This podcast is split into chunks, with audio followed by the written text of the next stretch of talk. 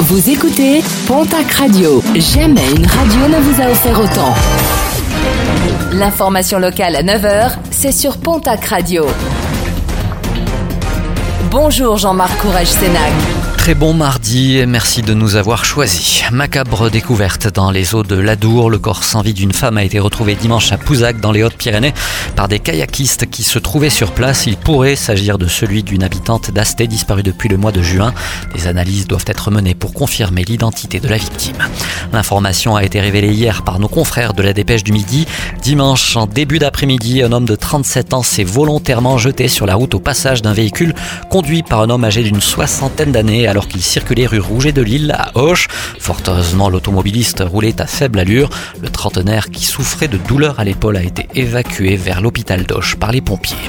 Un automobiliste interpellé et placé en garde à vue à Pau. Samedi soir, ce dernier avait refusé de couper son moteur lors d'un contrôle de police du côté du boulevard des Pyrénées. Une fuite de quelques mètres puisque le jeune homme âgé d'une vingtaine d'années a percuté dans la foulée une voiture stationnée. Fort heureusement, aucun blessé n'est à déplorer.